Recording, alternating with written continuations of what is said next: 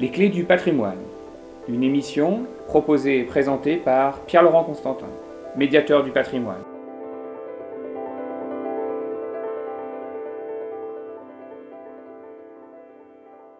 Bonjour, nous nous retrouvons aujourd'hui sur la commune de Melran, auprès de, de la chapelle Saint-Fiacre, que nous allons découvrir aujourd'hui.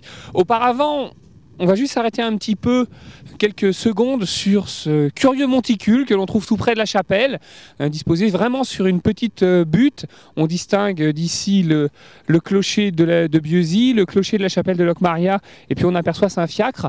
Il s'agit tout simplement d'un tumulus qui a été fouillé à la fin du 19e siècle, qui date de approximativement entre 1500 et 1000 avant Jésus-Christ.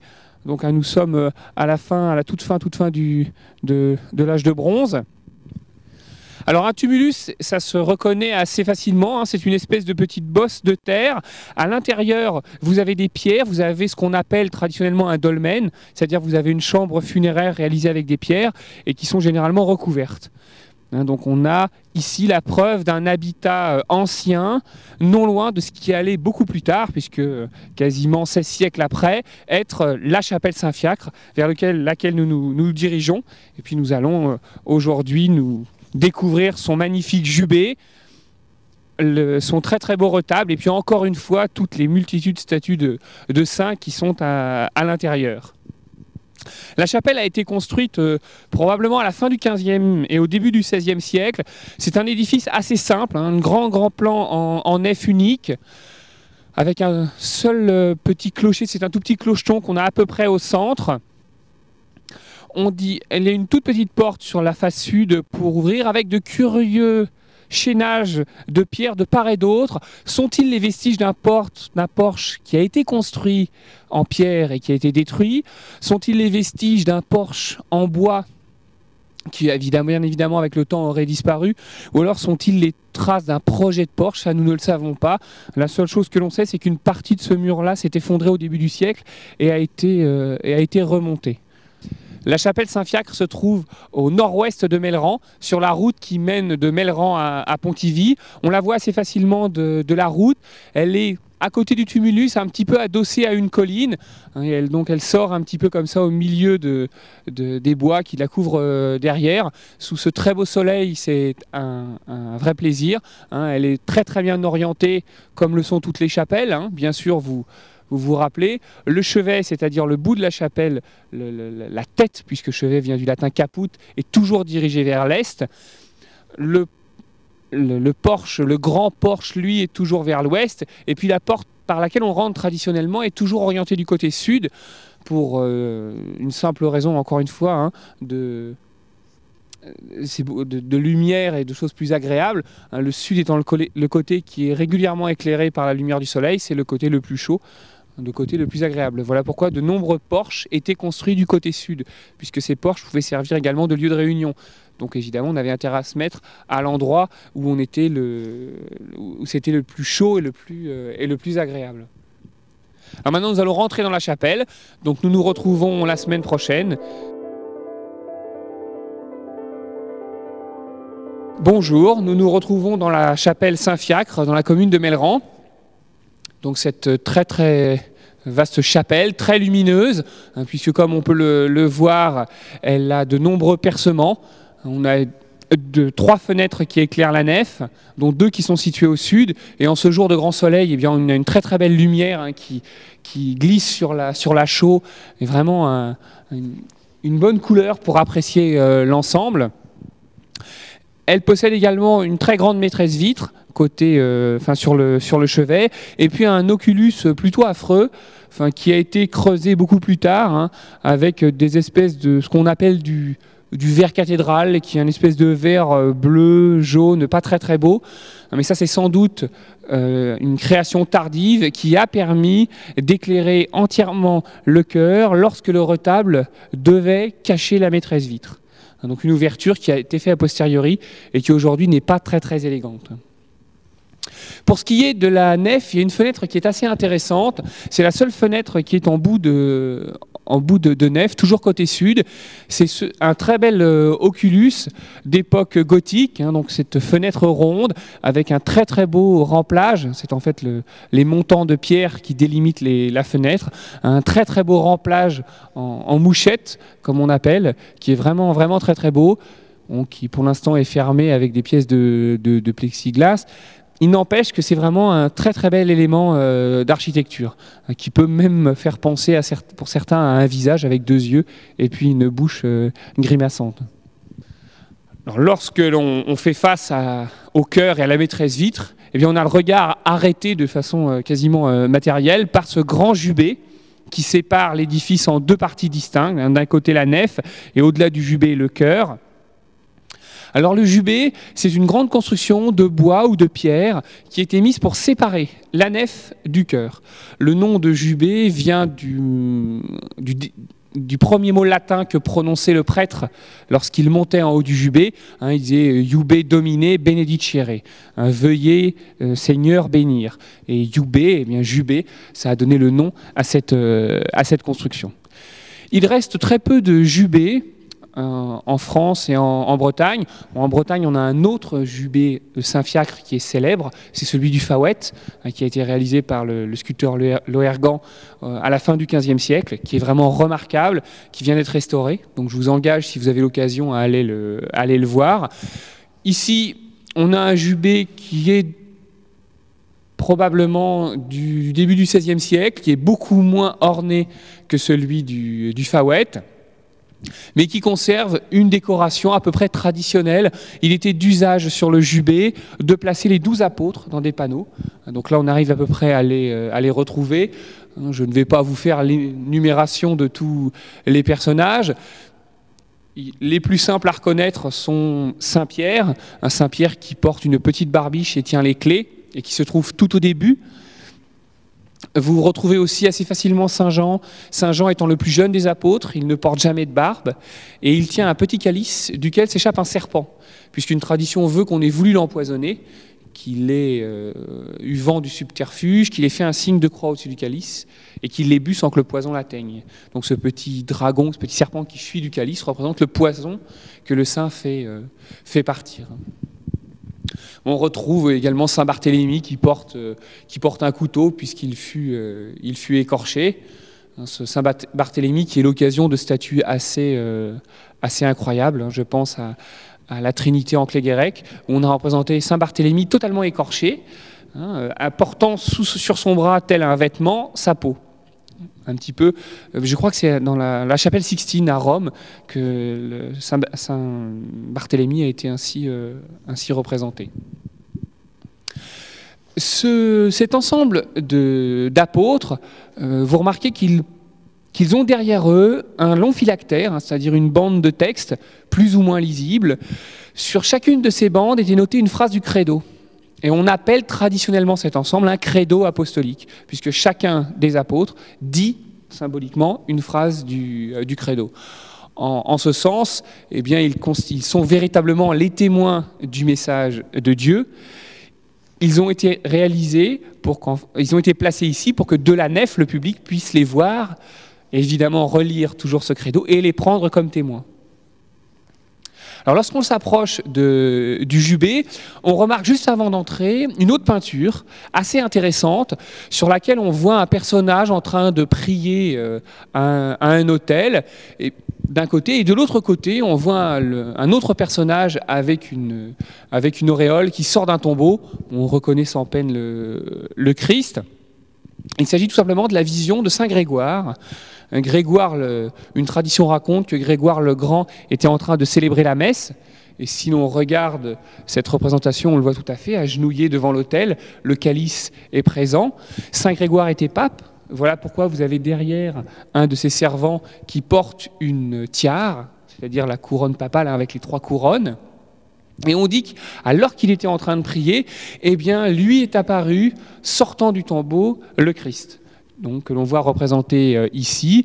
Le Christ est accompagné des, armes du, supplice. Hein. On voit la croix avec la couronne d'épines, la lance et avec l'éponge qui avait du, vinaigre au bout, hein, ce fameux vinaigre euh, que la tradition a considéré comme un supplice, hein, d'avoir donné du vinaigre au Christ, c'était encore une fois une question d'amertume. Or, on sait maintenant que les soldats romains avaient, pour se désaltérer, une éponge remplie de vinaigre, et qui s'amusaient à boire en la pressant. Hein, donc, ce qui à l'origine n'a pas dû être, a plutôt été un geste de pitié envers le Christ, la tradition en a fait un geste de, encore une fois, de, de martyr.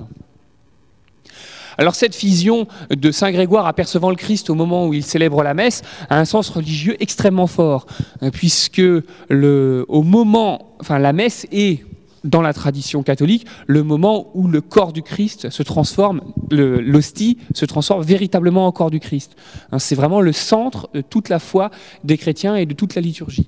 Et le fait de représenter cette scène qui a eu un grand, une grande vogue à la fin du XVIe, tout au long du XVIIe siècle, c'est encore une fois pour insister sur ce dogme de ce qu'on appelle la transubstantiation, c'est-à-dire le pain se transformer transformant en véritable corps du Christ. Il faut savoir que cette question-là sera un des points de conflit euh, au cours de la réforme, euh, au cours de l'opposition entre les protestants et entre les catholiques. Donc on note déjà une, puisqu'on là on doit être sur une peinture de le fin, fin, fin 16e, hein, on réinsiste encore une fois sur l'importance de ce dogme. Et puis enfin, dans la partie supérieure du jubé, on retrouve, comme il est de tradition, un Christ en croix, hein, donc qui évidemment couronne tout l'ensemble, qui encore une fois fait face aux fidèles et qui d'une certaine façon eh bien, leur, euh, montre l'exemple qu'il faut et leur rappelle qui est véritablement le, Seigneur Dieu. Voilà donc pour cette, euh, cette découverte du jubé. Nous allons maintenant le franchir et passer dans, dans le cœur. Donc je vous donne rendez-vous euh, la semaine prochaine pour la suite de la découverte de la chapelle Saint-Fiacre. Bonjour, nous nous retrouvons euh, à la chapelle Saint-Fiacre en Melran. La semaine dernière, nous avions parlé du jubé et il y a un petit point que j'avais oublié de, de, vous expliquer, c'est pourquoi on retrouve très peu de jubé aujourd'hui. La plupart de ces jubés ont été détruits à la fin du, XVIIe, à la fin du XVIIIe ou même à la fin du XIXe siècle. Donc très souvent, on les a entièrement supprimés. Parfois, on les a démontés et remontés en tribune, ce qui est le cas euh, notamment à la chapelle Saint-Jean en, Guerne. Tout simplement, il faut savoir que ces réalisations, qui sont surtout le fruit euh, du, euh, du Moyen Âge, ne, plaisent plus à la nouvelle façon de, concevoir l'espace religieux à la fin du XVIe siècle.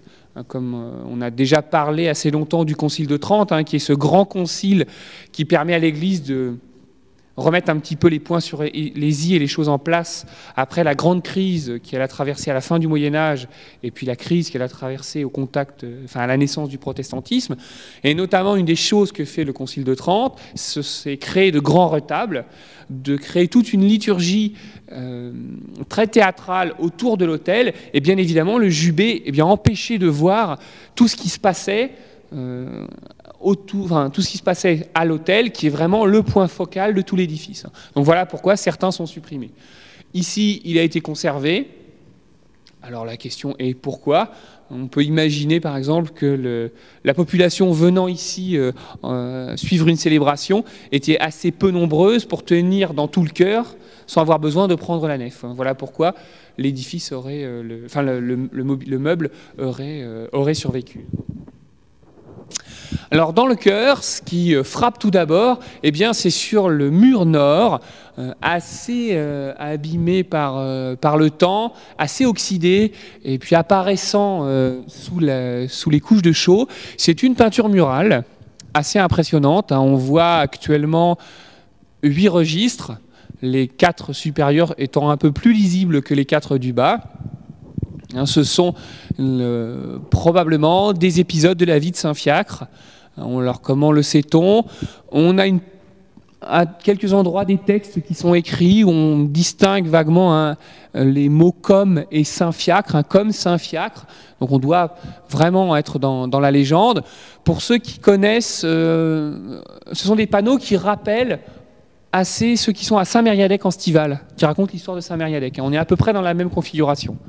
Donc il faut savoir que ces peintures murales sont surveillées par, les monuments historiques et par le service du patrimoine du Conseil général qu'un restaurateur, M. Joël Marie, est venu les examiner en septembre hein, pour voir si elles avaient beaucoup bougé et si elles avaient vraiment souffert. Alors, très rapidement, hein, on retrouve la, légende de, Saint-Fiacre, hein, qui était ce fils d'un roi écossais qui ne voulait pas accéder au pouvoir, qui s'était enfui en, Normandie et qui là-bas voulait devenir, ermite. Il avait demandé à Saint Pharon, l'évêque du lieu, un terrain pour, euh, euh, s'y installer. L'évêque, lui, avait euh, dit Je te donne tout ce que tu peux défricher en une journée. Et c'est là où la légende raconte que le saint avait traîné sa pelle derrière lui et que partout où elle passait, il y avait un fossé qui se creusait, les arbres tombaient. Et il est rentré le soir, il avait une surface assez vaste que l'évêque, beau joueur, lui a laissé.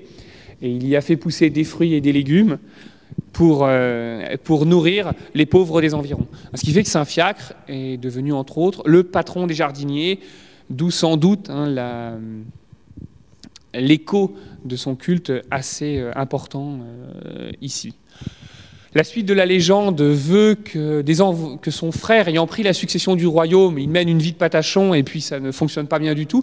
Donc les conseillers du, euh, royaume décident d'aller chercher Fiacre pour le mettre sur le trône. Fiacre ne veut, veut rester ermite. Il demande alors à Dieu un, un miracle pour, être, pour ne pas partir avec ces gens. Et Dieu lui envoie euh, toutes sortes de maladies de peau, des pustules, la lèpre, la peste, ce qui fait que les émissaires s'en vont avant de l'avoir rencontré. Et aussitôt ont-ils pris le bateau pour franchir la Manche que Saint-Fiacre est guéri. Et c'est une autre facette du culte de Saint-Fiacre assez importante qui est de guérir toutes les maladies de peau et tout ce qui est euh, euh, eh bien, euh, hémorroïdes et tout ce qui touche les, maladies de peau, notamment le, pouvoir qu'avait l'eau issue des fontaines de Saint-Fiacre.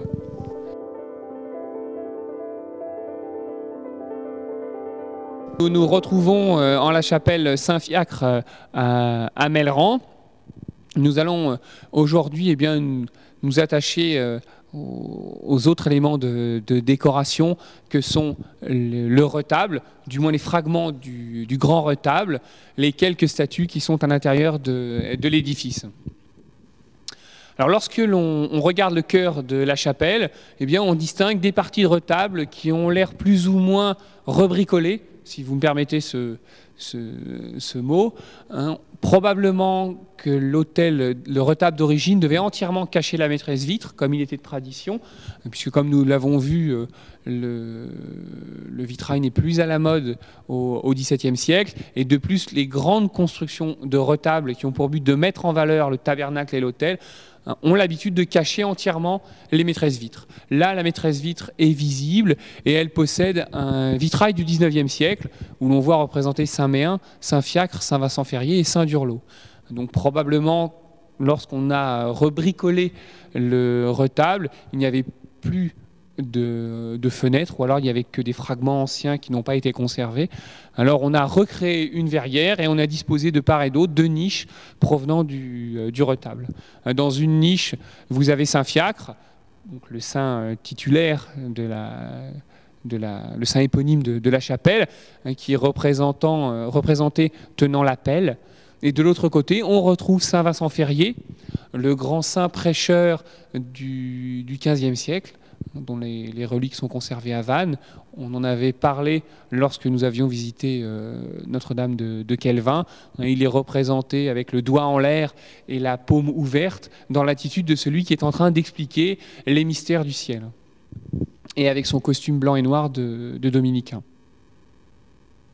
Le retable, alors, le, le retable d'origine, hein, ou du moins certaines parties du retable, ont pu être datées assez facilement, puisqu'on a inscrit sur une partie la date de 1660, ainsi que quelques noms des gens du, conseil de fabrique qui l'ont commandé. Donc on a la date de 1660. Pour vous donner un petit repère chronologique, hein, c'est un an avant l'arrivée au pouvoir du roi Louis XIV. Chose aussi assez intéressante, c'est que ce retable a été plaqué donc sur le mur. Apparemment, derrière, sous la chaux, on distingue des traces de peinture murale qui sont probablement la suite du grand cycle de Saint-Fiacre dont on a parlé la semaine précédente. est-ce que, comme à, comme à Saint-Mériadic en Stival, tout le cœur était couvert de peinture murale Malheureusement, au jour d'aujourd'hui, on ne peut pas le dire, hein, puisque la, partie sud a été percée d'une grande fenêtre ronde, donc le mur a été beaucoup, euh, beaucoup chamboulé. Une chose très intéressante, c'est que sous Saint-Fiacre, à l'intérieur d'un coffrage en bois, si on se penche, on peut apercevoir un très beau cul, de lampe, hein, c'est-à-dire une espèce de petit socle qui servait à recevoir une statue. Et sur ce cul de lampe, on a un ange qui a conservé les traces de polychromie, qui est très très beau, et un ange qui tient des armoiries. Et ces armoiries sont ce qu'on appelle euh, mi-partie de Rohan et de, Bretagne, un mi-partie, c'est-à-dire que vous avez une partie avec les armoiries d'une famille et l'autre partie avec les armoiries d'une autre famille. Là, il s'agit des, armes donc de, Rohan qui sont de gueule au, à, six macles d'argent, c'est-à-dire de, de fond rouge, avec six losanges de couleur blanche. Et de l'autre côté, vous avez un semé d'hermine, qui sont donc les armoiries du duché de, Bretagne. Alors une des preuves euh, assez intéressantes d'ailleurs que le retable a été posé hein, véritablement sur le mur à une date ultérieure, c'est que lorsqu'on ouvre un, un des côtés, hein, puisqu'on a des espèces de, d'armoires sacristies qui ont été installées, on remarque posé contre le mur un culot de lampe, c'est-à-dire une partie en saillie sur laquelle on posait généralement une statue. Ce culot de lampe a été abrité à l'intérieur du retable, donc il a conservé sa polychromie, et il représente un petit ange qui est tout en couleur, un ange qui tient des armoiries. Et si on examine ces armoiries, eh bien on le voit qu'elles euh, représentent euh, ce qu'on appelle un mi-parti euh, de Rohan et de Bretagne, hein, c'est-à-dire que vous avez une moitié où on a les armoiries de la famille de Rohan. Hein. en langage héraldique, on dit qu'elles sont de gueule aux six macles d'argent, de gueule, c'est-à-dire de fond rouge, avec des macles, c'est-à-dire des losanges de couleur blanche. Et l'autre moitié, eh bien, c'est un semi d'hermine, ce sont les armes de Bretagne. Hein. Donc vous avez un fond blanc avec des hermines noires qui sont représentées dessus. Et ces armoiries eh bien, nous permettent de dater ce culot de lampe et probablement une partie de l'édifice, puisqu'on sait que ce sont les armoiries que, vont prendre, euh, que va prendre Jean II de Rohan lorsqu'il épousera Marie de Bretagne en 1462. Ah, donc grâce à ce mariage, on a une date extrêmement précise, et donc on peut ainsi dater au moins une première date de, commencement de, euh, de l'édifice. Autre chose très intéressante, lorsqu'on se penche un peu, on se rend compte que dans le dallage du sol, comme dans beaucoup de chapelles, on a conservé l'ancienne dalle d'autel, qui est assez facile à, remarquer puisqu'elle possède cinq croix, alors deux de chaque côté une au centre, puisque pour qu'une pierre devienne une pierre d'autel, il faut faire une cérémonie de baptême. On trace ces cinq, ces cinq croix qui représentent les cinq plaies du Christ, et ensuite on baptise la pierre. Au centre, vous avez également un emplacement pour une autre pierre carrée qu'on appelle la pierre à, relique. Généralement, vous aviez une pierre qui était entourée d'un tissu, et à l'intérieur de ce tissu, on avait des reliques qui étaient posées, hein, qui donnent encore plus le côté sacré à l'autel. Alors là, eh bien, la dalle de l'autel médiéval a été... Euh, ainsi réutilisée en pavement, puisque dessus, eh bien, on a posé l'autel du, euh, du XVIIe siècle, qui, dans lequel on retrouve d'ailleurs hein, la trace de, la pierre d'autel. Autre statue intéressante, hein, on remarque posée au-dessus du tabernacle une statue euh, qui représente la Sainte Trinité. Cette représentation euh, assez euh, particulière où l'on voit le Père, toujours hein, tel un, vieillard impassible et très sage, avec une longue barbe, avec ici on remarque de très très belles bouclettes euh, caractéristique d'un travail de la fin du XVIe. Hein, donc Dieu le Père portant la tiare, qui est aussi l'attribut du, pape, et il nous présente eh bien, son fils crucifié sur la croix. Et généralement, vous aviez entre le père et le fils une petite colombe de représenter. On sait qu'ici, elle a existé jusqu'à pas longtemps, et puis euh, eh bien, un jour, la porte étant ouverte, elle s'est envolée. Donc, euh, elle, est, elle est partie, elle reviendra peut-être un jour. Voilà donc pour le tour de, cette chapelle Saint-Fiacre. Avant de nous quitter, on va jeter un petit œil à la très belle statue de Notre-Dame des Fleurs. Cette statue est posée contre le jubé. dans la nef, sur un des autels latéraux, puisqu'il faut savoir, hein, on en avait déjà parlé pour Kelvin, hein, qu'on avait également des autels qui se trouvaient dans la nef, puisqu'on pouvait avoir des cérémonies faites sur plusieurs autels. Alors cette statue représente euh, donc euh, Notre-Dame des Fleurs qui tient l'enfant Jésus hein, posé debout sur un de ses euh, genoux. Lorsqu'on regarde l'enfant Jésus, c'est assez amusant. Hein. il n'a pas véritablement un visage d'enfant. Il tient très sérieusement un livre sous le bras. Hein. on dirait plutôt un, petit chanoine en train de qui, va, qui va professer. On remarque que la Vierge lui présente non pas une pomme, mais une poire. Alors ça, c'est quelque chose qu'on trouve plutôt du côté de, du nord du département, hein, avec la tradition du chichte-père, qui est du, cidre de poire. Et là-bas, on avait des vierges qui étaient représentées tenant une poire. Pourquoi celle-ci en tient une? Là, la question euh, n'est pas, euh, pas, pas tranchée. La dénomination de Notre-Dame des Fleurs, il semblerait qu'à l'origine, la, tradition du breton euh, donnerait plutôt Notre-Dame du fruit, c'est-à-dire Notre-Dame qui est féconde, Notre-Dame qui porte le fruit et qui amène la vie. De chaque côté de la Vierge, assise sur un trône, il y avait un ensemble hein, de, Elle était dans une niche avec des volets. Il y a un volet qui a disparu. Sur l'autre volet, on découvre Sainte Catherine d'Alexandrie tenant l'épée qui, euh, malheureusement la, la décapita au cours de son martyr. Et puis de l'autre côté, sur l'autel, on retrouve le traditionnel Saint Isidore portant la faucille et tenant la gerbe de blé par rapport à ceux qu'on a déjà vus, notamment celui de Saint-Nicodème qui portait le costume de beau. Hein, ici, on voit, il porte un costume totalement différent, hein, avec des guêtres, avec un, bragoubras, et puis une, euh, veste d'une couleur, vrai, un costume totalement différent de celui du pays de Beau, qui était donc non loin d'ici, à, à. C'était les Clés du patrimoine, votre chronique patrimoine sur Radio Broadway. Pour connaître le programme, nous envoyer un mail ou vous abonner à nos podcasts, connectez-vous sur http lesclésdupatrimoine.free.fr. À bientôt.